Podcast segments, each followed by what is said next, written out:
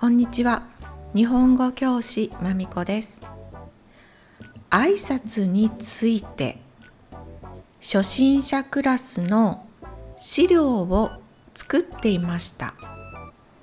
もっと説明した方がいいと思いましたから今回のエピソードは挨拶にします。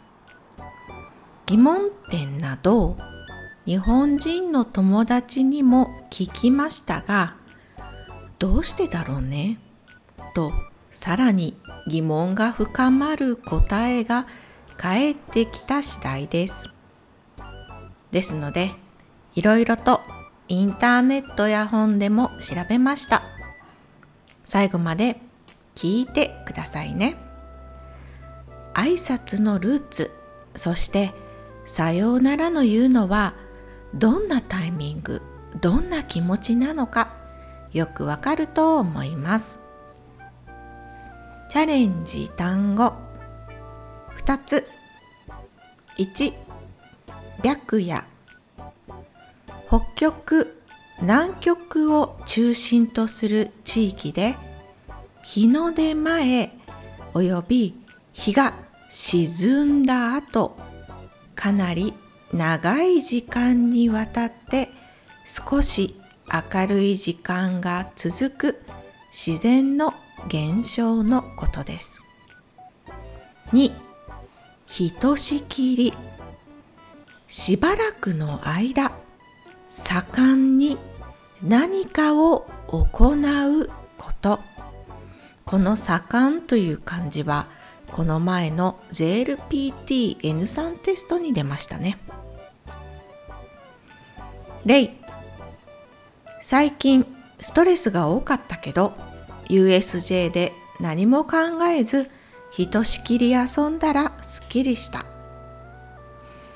甘味どころでひとしきりかき氷を楽しんだ後祇園を散策した。それでは N3 プラス挨拶のルーツスタート。日本語のレッスンで最初に勉強するのは挨拶です。文法を勉強する前にみんな覚えましたよね。懐かしいですね。いろいろな挨拶がありますが、今回は基本の基本の挨拶。おはようございます。ありがとうございます。こんにちは。こんばんは。そしてさようならについてお話しします。最初におはようございます。ありがとうございます。この2つはございますがついた長いバージョンと短いバージョンおはようありがとうがあります。でもこんにちはこんばんはは一つだけです。こんにちはございます。こんばんはございますはないです。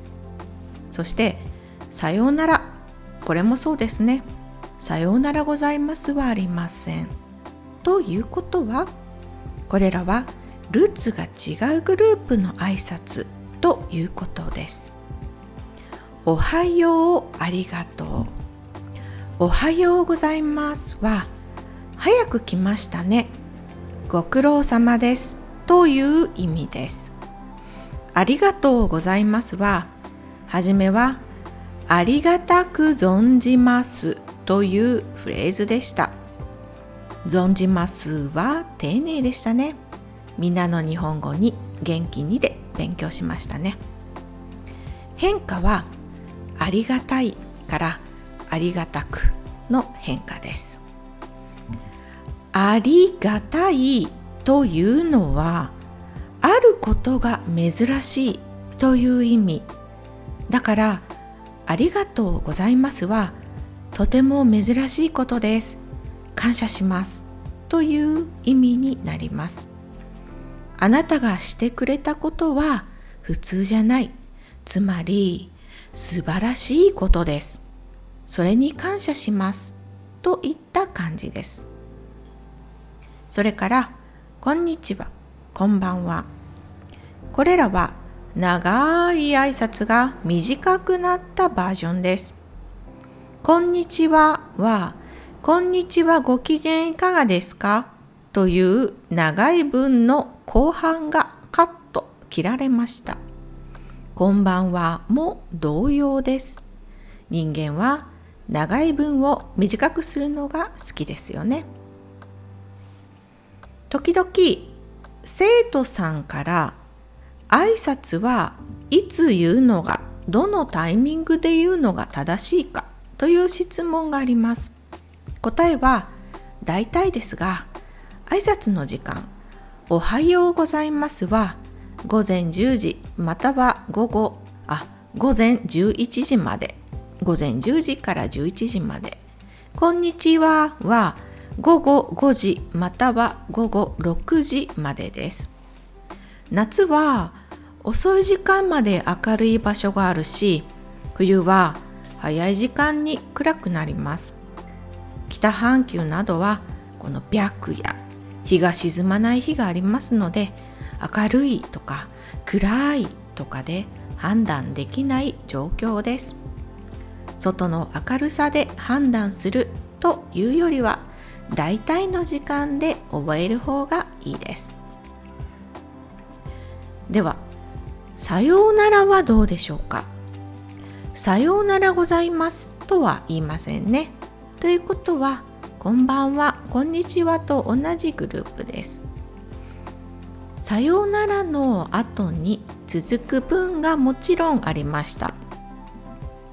さようならは、さようならば失礼しますとか、さようならば帰りますという長めのフレーズでした。さようならば。武士っぽい言葉ですね。意味は、そうしなければならないや、そうなりましたか。それでは、などと言い換えることができます。さようならは別れの言葉ですよね。別れるというのは人が決めることですが電車の時間とか仕事とか引っ越しとか別れる理由は様々です私たちが決めた別れのタイミングですがそれは同時にそうならなければならないという状況とも言えます日本語ではみんなもこれから勉強するまたは勉強したしている自動詞と他動詞があります。人間がコントロールできる動詞とコントロールできない動詞ですね。ざっくり言えば。さようならは動詞ではありませんが意味は私たちがコントロールできない出来事と捉えられます。自分で決めるんじゃない？と疑問が湧く生徒さんもいると思いますが思い出してみてください。引っ越すことになりました。結婚することになりました。引っ越しも結婚も自分たちで決めることですが自然とそうなったんです。というニュアンスで日本人は説明をします。解釈は人によると思いますが私はさようならもこれらと同じだと思います。昔のさようならば失礼しますは明日会う人に言っても何の違和感もないフレーズです。ですが現代のさようならはちょっと違います。ドラマやアニメを見ている時みんなはいつさようならを聞きましたか？友達とカフェに行ってひとしきりおしゃべりをしてさあそろそろいい時間帰ろうか？その時キャラクターたちはさようならと言いましたか？言いませんでしたよね。明日または近いうちに会う友達会社の同僚にさようならとは言いません。次に会う予定がない人遠いところに引っ越しする人とかそういうもう会えないだろうなカテゴリーに入る人そういう人にさようならと言います。さようならはこれがあなたと会うのは最後です。非常に切ない響きです。学校では挨拶としておはようございます。こんにちは。さようならを使います。学校で使うさようならはこれが会う最後ですという意味はありません。単なる挨拶としてのさようならになります。日本語学校で先生にさようならは自然ですが学校の後クラスの友達とご飯を食べに行って別れる時にさようならというのは自然じゃないです。またね。じゃあね。バイバイ。また明日。また来週。などがいいです。日常生活でさようならという機会は多くない方がいいですね。日本人が学校以外で人にさようならという時はかなり強い気持ちがあるのでしょう。今日は基本の挨拶のルーツについてお話ししました。みんなの国の挨拶にはどんなルーツがあるのでしょうか。今日も聞いてくれてありがとうございました。終わり。